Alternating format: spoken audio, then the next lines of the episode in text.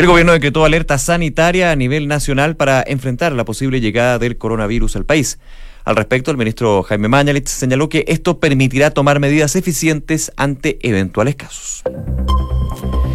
Un en punto, ¿cómo están? Bienvenidos, día viernes y seguimos con todas las informaciones, por supuesto, como siempre aquí en Duna. Comenzamos Noticias en Duna con este día soleado, de calor y con un fin de semana que por lo menos en la zona central del país se va a mantener en esa situación. ¿Por qué? Porque Santiago, de hecho, va a tener una máxima el día de hoy de 33 grados y, reviso acá, para el sábado se va a mantener ese 33 y seguirá también en 32 el día domingo completamente despejado, olvídense de las nubes, rico igual, pero va a estar caluroso, así que atentos a preocuparse entonces de esa situación. Seguimos eh, revisando qué pasa en el resto del país, cómo está el pronóstico del tiempo, por ejemplo, para Valparaíso, lo voy a revisar acá.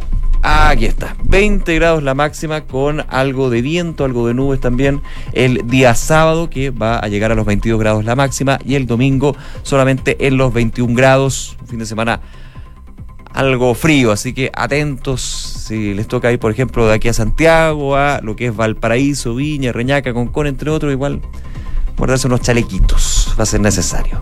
Seguimos revisando, hay otros lugares, por supuesto, que estamos eh, viendo. Por ejemplo, en Concepción, donde nos escuchan siempre en 90.1 FM el día de hoy. 24 grados la máxima, con eh, algo de viento, pero totalmente despejado. El sol va a estar presente durante todo el fin de semana. De hecho, el sábado una máxima de 23 y el domingo un poco más alto, 24 grados la máxima. Y en Puerto Montt, donde nos escuchan siempre en el 99.7. El día de hoy una máxima de 19 grados con nubosidad parcial y nubes que se disipan completamente para el fin de semana. El sábado, de hecho, en Puerto Montt, 22 grados la máxima y el domingo 21 grados la máxima, lo que nos muestra a esta hora la Dirección Meteorológica de Chile justamente para estar atentos a cómo va a estar este fin de semana. Esperemos sea de descanso, pero también para aprovechar muchos también que están de vacaciones o que inician sus vacaciones el día de hoy, aquellos que están en las últimas con zapatilla de clavos, por supuesto, todo el saludo y que les vaya increíble manejar con cuidado y precaución. Ojo, para partir como se debe. Eh, vamos con algunos datos justamente de las calles. Eh, por ejemplo, eh, nos informan aquí en Vespucio Norte que hay vehículos desde la ruta 5 a Pedro Fontova, salida 5 Pedro Fontova cerrada, usar la salida 6 a Centro Comercial, también en la Autopista del Sol. continúan los trabajos en kilómetro 21.7 en peaje Padre Hurtado con dirección a Santiago por el sistema Free Flow que se quiere implementar justamente en ese sector. Además, estoy revisando acá, accidente, eh, accidente de tránsito en General Velázquez al sur, pasado Lo Espejo. Un dato aquí importante, ¿ah? en Viña del Mar, justamente en la región de Valparaíso, congestión en Avenida La Marina desde el Castillo Wolf hasta el Puente de Ecuador en dirección a Reñaca.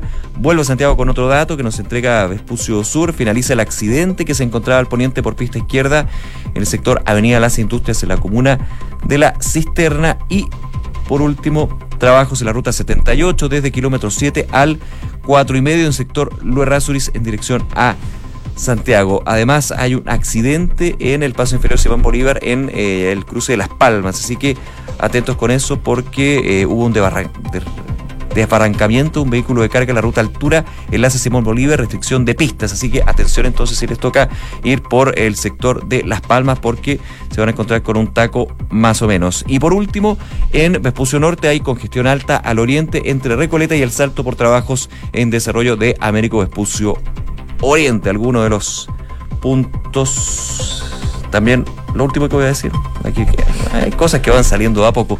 El Costanera Norte informa que hay trabajos en dirección al oriente, la salida donde se ve al túnel Kennedy por pista derecha, utilizar solamente la pista izquierda.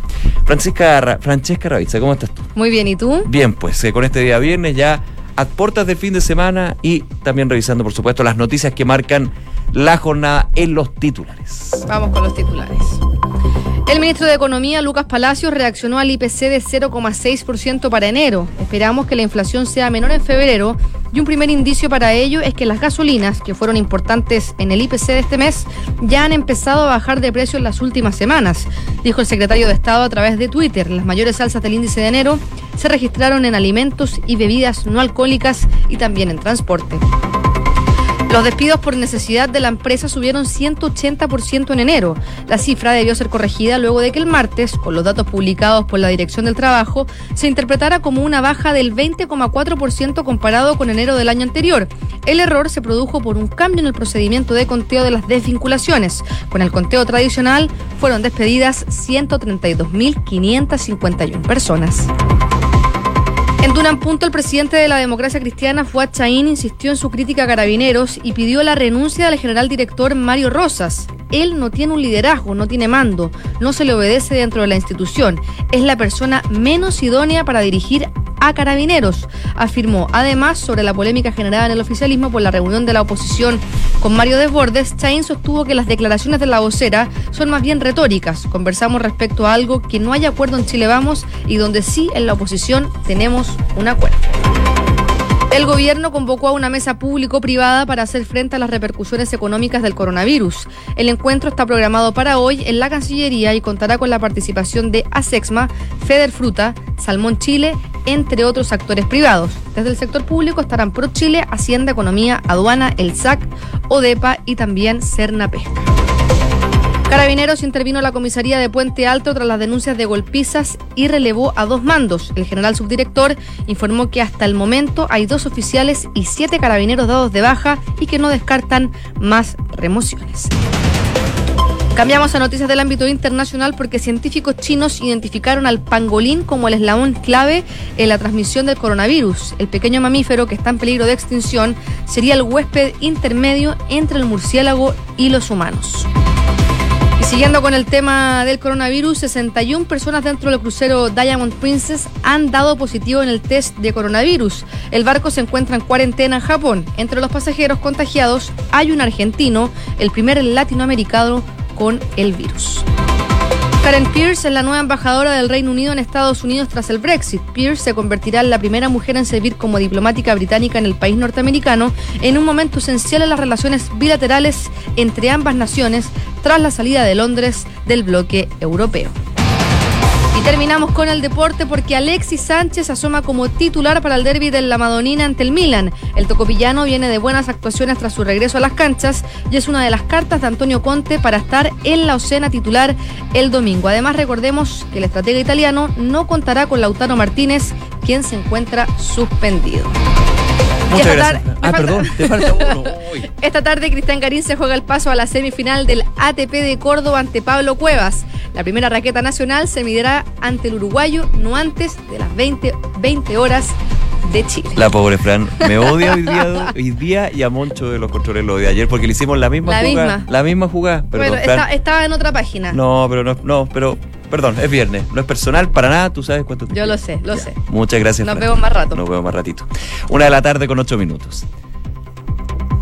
Bueno, vamos con eh, uno de los temas que hemos abordado en profundidad. Hablamos del coronavirus porque hay novedades en nuestro país, eh, justamente porque el día de hoy el ministro de Salud, Jaime Mañalich, eh, se reunió con el embajador de Corea del Sur, eh, Quen Ho-yang, para conocer la experiencia que ha tenido ese país en el manejo del coronavirus. Y en esta instancia, comentando lo que fue esta reunión con el embajador eh, surcoreano, el ministro Mañalich informó que el gobierno ya eh, ha emitido un decreto que de hecho se va a hacer público mañana a través del diario oficial en su publicación, de una alerta sanitaria a nivel nacional para enfrentar la eventualidad de que justamente llegue este virus a nuestro país. Recordemos que ya se ha activado desde hace un par de semanas un protocolo de detección y prevención bien intensivo. Eh, comentábamos el día de ayer, por ejemplo, lo que son las medidas que se están aplicando en los aeropuertos, también eh, la designación de 45 centros hospitalarios para funcionar como redes de... eh, aislamiento y apoyo justamente a eventuales casos de contagio de este coronavirus que ya lleva un número más de 600 muertos a nivel eh, internacional, principalmente en China hay que, hay que decirlo, en su gran mayoría, y miles de contagiados. Eh, al respecto, el titular de la cartera dijo que justamente este decreto, esta alerta sanitaria, busca mover recursos de manera más fácil en caso de necesitarlos, decía el ministro Mañalich. Hoy enfrentamos el mismo problema de nuevo coronavirus y es muy importante tener un intercambio de máxima información, eso a raíz de la conversación que tuvo con el embajador surcoreano. El caso de Chile, eh, ya decía el ministro Mañalich, a través de este intercambio de información se ha podido entender mucho sobre el origen, transmisión, tasa de letalidad, entre otros aspectos. Y justamente en esa punto, ese punto de prensa eh, informaba que ya se había firmado la alerta sanitaria correspondiente a este nuevo coronavirus. De hecho, Decía ayer el Contralor General de la República, tuvo la gentileza de validarlo, se publica mañana en el diario oficial y entra plenamente en vigencia para todo el territorio nacional. ¿De qué se trata esta alerta sanitaria? Principalmente si es que eh, a futuro se escala en medidas más altas con respecto a, por ejemplo, la llegada de este coronavirus, una persona contagiada y, por supuesto, el riesgo de contagio a nivel nacional. La idea es contar con más presupuesto para contratar estudiantes de medicina, mover personal o, por ejemplo, decía Mañalich, eh, disponer de máquinas de PSR capaces de detectar la enfermedad en todos los hospitales de la red, si así se requiere. Evidentemente, estas máquinas no están dentro de todos los hospitales de la red hospitalaria a nivel nacional y justamente esta alerta nacional pone el foco en la necesidad de prevenir y detectar el coronavirus y justamente ir entregando recursos adicionales si es necesario o readministrando recursos de los distintos eh, puntos de la red hospitalaria nacional con respecto a eso.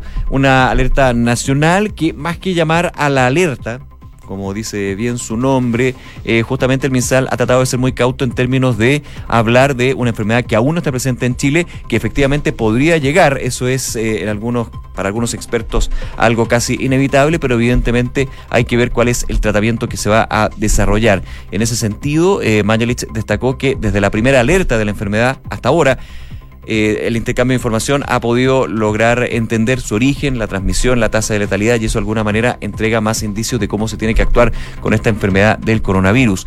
Comentábamos durante eh, la mañana en Duran Punto, de hecho, el efecto no solamente a nivel sanitario, sino del intercambio comercial que ha tenido este coronavirus, eh, la preocupación que existe en los distintos sectores exportadores chilenos considerando dos puntos. Primero, que el 2019 el 36% de las exportaciones fueron a China, un número bien importante, muy alto, así que evidentemente la situación que se vive allá puede ir generando preocupación en el sector exportador. Y lo que nos comentaba también en los titulares eh, Francesca Ravizza, lo que va, está sucediendo en reuniones en la Cancillería con distintos actores para justamente ver un plan de acción, una estrategia, en algunos casos se tendrá que relocalizar o redireccionar los envíos, por ejemplo ya está sucediendo con la industria salmonera, donde ya ha habido una redirección justamente de los envíos que iban a China.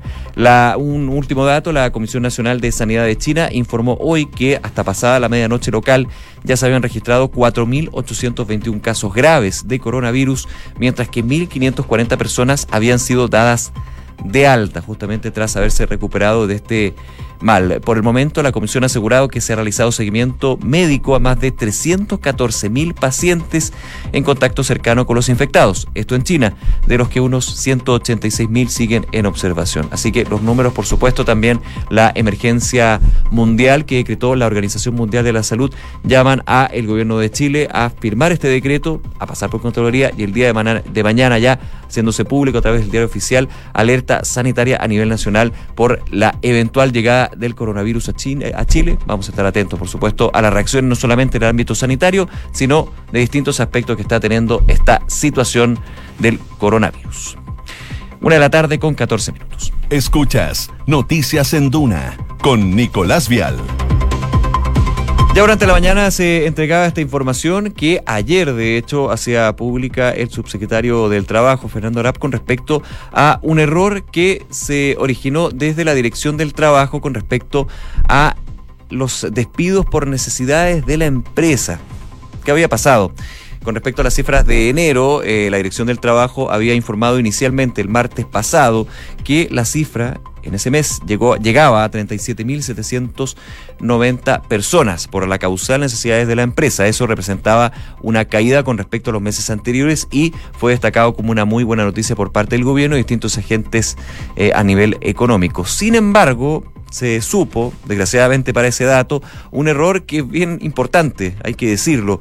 No eran 37.790 personas despedidas por esa causal, sino que 132.551 personas. ¿Qué es lo que sucedió? Rápidamente, porque es un tema técnico, cambió la entrega de información que tiene la Dirección del Trabajo con respecto a eh, los despidos por causal de necesidad, con respecto a lo que era eh, la información de la carta de despido y la información que entregaba la empresa al eh, desvincular a una persona. Bueno, cambió esa entrega de información desde la Dirección del Trabajo y el Ministerio han hablado no de un cambio de metodología, sino que una entrega distinta de este dato. Y eso, de alguna manera, no se había actualizado en la entrega pública, que por supuesto fue replicada por los medios, por nosotros mismos también, donde hablábamos de esta buena noticia que era la baja en eh, las, los despidos por la causal de necesidad de la empresa. mucho les generaba atención y algo extraño es evidentemente por el ambiente que se ha vivido de una, un alto número de despidos en distintas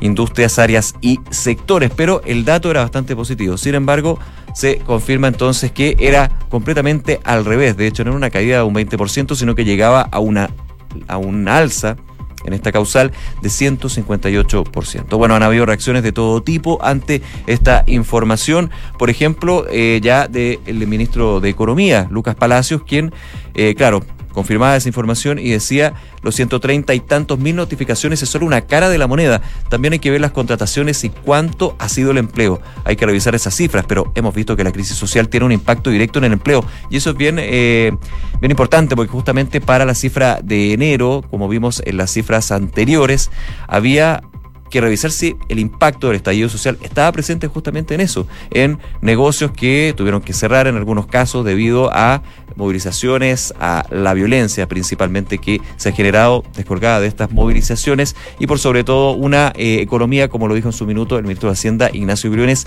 que andaba a media máquina y eso evidentemente esa media máquina se iba extrapolando a distintos sectores y desgraciadamente en uno de los puntos más sensibles para las familias que es justamente el desempleo. Pese a que la tasa de desempleo entregada por el INE aún se mantiene estable en torno al 7%.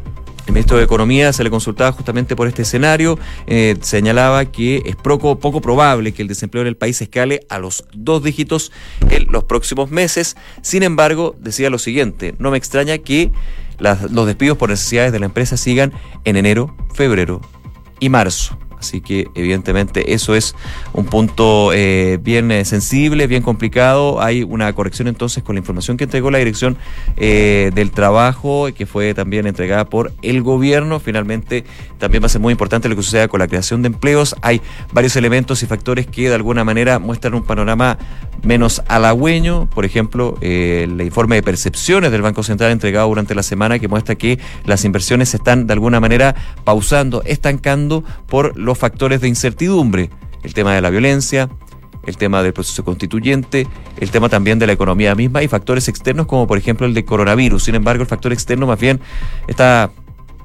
no quiero decir en un segundo plano, pero sí en un pendiente justamente por los elementos que están en nuestra economía. Una de la tarde con 18 minutos. Noticias en Duna con Nicolás Vial.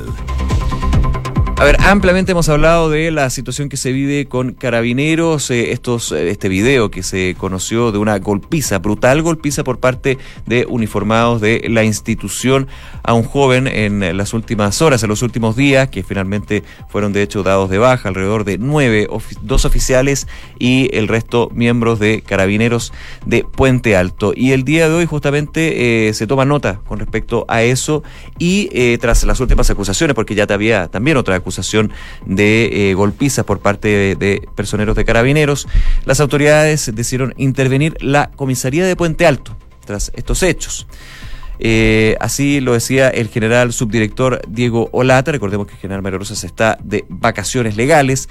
Lo decía el general subdirector. En este minuto se ha dispuesto el relevo del mando de la comisaría de Puente Alto, comisario y subcomisario, a fin de renovar y disponibilizar para la comunidad los mejores elementos con los que contamos oficiales con alta competencia que nos permitan recuperar la confianza de la comunidad. Además, Carabineros detalló que hasta ahora han sido dados de baja, como decía, dos oficiales, siete carabineros de sus funciones, todos de la comisaría de Puente Alto, por los hechos denunciados. Y hasta el minuto no hay más baja, confirmaba el eh, general Olate pero eventualmente dijo como resultado las investigaciones podrían ser aplicadas. Así que evidentemente es un proceso que se mantiene dentro de la investigación de carabineros, y no solamente de carabineros, sino también del Ministerio Público que eh, ha tomado justamente cartas en el asunto luego de las querellas presentadas por distintas organizaciones y los familiares de dos jóvenes que han sido eh, brutalmente golpeados. Eh, el general Olate en esta este punto de prensa que tuvo con el ministro del Interior, Gonzalo Blumel, señaló que eh, ha sido una doctrina del general director de Carabineros desde el primer día no permitir bajo ningún punto de vista excesos o salidas de los protocolos que tienen claramente establecidos. Así que hay una medida justamente, una intervención al hueso directa de la comisaría de Puente Alto. Se releva entonces al alto mando de ese mm, retén, de esa, eh, de esa, esa comisaría pero evidentemente está la investigación en curso, hay que ver cuál es la definición que se da, evidentemente lo que sucedió en Puente Alto con este video totalmente claro de, eh, de una brutalidad flagrante por parte de los oficiales de carabineros que desgraciadamente eh, va generando una sensación de crítica a la institución, no solamente por eso, sino por otros hechos. Por ejemplo, hemos hablado de los distintos informes de misiones de derechos humanos donde justamente han criticado a carabineros por sus protocolos, por no cumplirlos, por protocolos que no están funcionando de todas maneras o no están siendo eh, respetados justamente por los funcionarios y por sobre todo la transparencia que tienen que tener las investigaciones y el actuar de carabineros. El ministro del Interior, Gonzalo Lumel, en este punto de prensa con el eh, general subdirector, eh, señalaba que un paso importante va a ser eh, el eh, instalar cámaras en los las pecheras, digamos, de los uniformados, justamente para que haya una información veraz, para que se vaya también, lo que decía él, como un para que se inhiban de cometer algún tipo de acto donde haya una mm, sobre, sobrepase, digamos, eh, el ejercicio de la fuerza y por sobre todo también que sean este tipo de casos. Así que eso es uno de los puntos. Están también eh, ya los anuncios por parte del gobierno de una reforma profunda a carabineros y durante la mañana, de hecho, hablábamos con el presidente de la democracia cristiana, Fuad Chaín, eh, sobre el caso. Él señalaba, lo comentábamos en titulares, que el general Mario Rosas ya no puede estar en su cargo, no porque él sea el culpable directo, no porque haya hecho la orden, por ejemplo, de golpear a jóvenes, a manifestantes, sino porque, a juicio del, presidente de la democracia cristiana, no está digamos, en condiciones de poder llevar a cabo una reforma estructural profunda a la institución debido a que eh, de alguna manera no se le está haciendo caso, podríamos decir. Esas son las palabras del el presidente de la democracia cristiana, que han sido replicadas por otro. La entrevista a Fuad Chain ustedes la pueden revisar completa, por supuesto, en duna.cl. Estuvimos conversando de eso, también de eh, las reuniones entre Mario Desbordes de RN con algunos presidentes de partido, varios temas que pueden revisar en nuestro portal. Una con 22. Escuchas Noticias en Duna con Nicolás Vial. Y vamos eh, un poco al mundo, estábamos hablando de coronavirus, pero hay otras noticias también que mantienen muy atento a el mundo y principalmente lo que sucede con Venezuela. ¿Qué pasó? El día de hoy el presidente de Venezuela, Nicolás Maduro, se va a reunir con el canciller de Rusia, Sergei Lavrov en momentos en que Moscú continúa apoyando al gobierno de ese país, a pesar de las advertencias que ha hecho Washington de que podrían endurecer las sanciones. Fue bastante claro el presidente de los Estados Unidos, Donald Trump, en este discurso del Estado de la Unión, donde de hecho fue invitado el presidente encargado de Venezuela, Juan Guaidó, donde se le dio el apoyo no solamente del presidente Donald Trump, sino eh, de forma bastante mayoritaria por republicanos y demócratas, y donde dijo que se aplastaría en sus palabras, al régimen de Nicolás Maduro. Bueno, esas son señales políticas internacionales.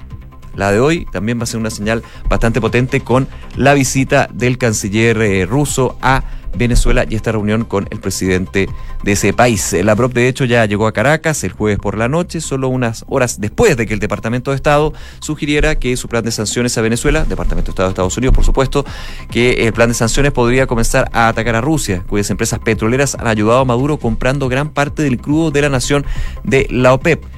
La asistencia de la BRO podría ser decisiva entonces para que Maduro impulse la producción de petróleo y también restablezca el crecimiento económico después de una sorpresiva apertura de la economía venezolana el año pasado, que siguió tras años de hiperinflación y un éxodo migratorio de unos 5 millones de personas. El día de hoy el canciller ruso tiene previsto reunirse con el presidente Maduro, así como también la vicepresidenta de Venezuela, Delcy Rodríguez, y su homólogo venezolano, el canciller Jorge Arreaza, en una semana, por supuesto, marcada por lo que han sido las nuevas amenazas por parte de Estados Unidos, la presencia de Juan Guaidó en pleno Congreso norteamericano en el discurso del Estado de la Unión, ovacionado con distintas reuniones. De hecho, Juan Guaidó también tuvo una reunión de más de una hora con el presidente Donald Trump en la Casa Blanca, donde fue abordado justamente la situación que se vive en Venezuela y una réplica por parte del presidente de Venezuela, Nicolás Maduro, criticando justamente la intervención yanqui, como lo dijo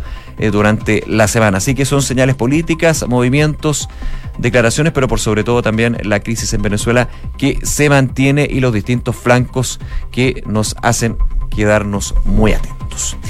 Una de la tarde con 25 minutos, hacemos un resumen de las principales informaciones de este viernes en los titulares.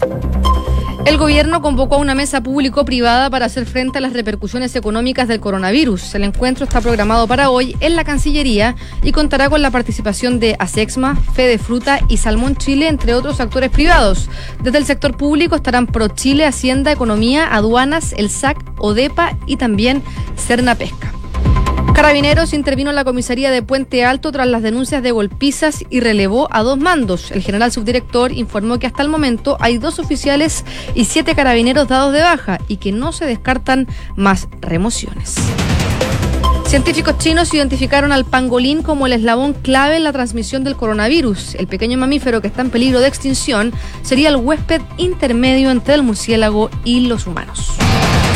Alexis Sánchez asoma como titular para el derby de la Madonina ante el Milan. El tocopillano viene de buenas actuaciones tras su regreso a las canchas y es una de las cartas de Antonio Conte para estar en la oncena titular el domingo. Además, el estratega italiano no contará con Lautaro Martínez, quien se encuentra suspendido.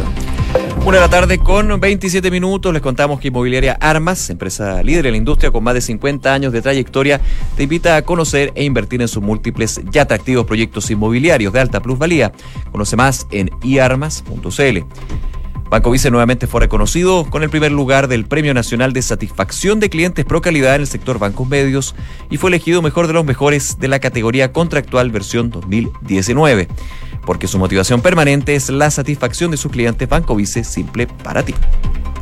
Credit Corp Capital pone a tu disposición un equipo de especialistas que te asesoran para hacer crecer, preservar y gestionar tu patrimonio.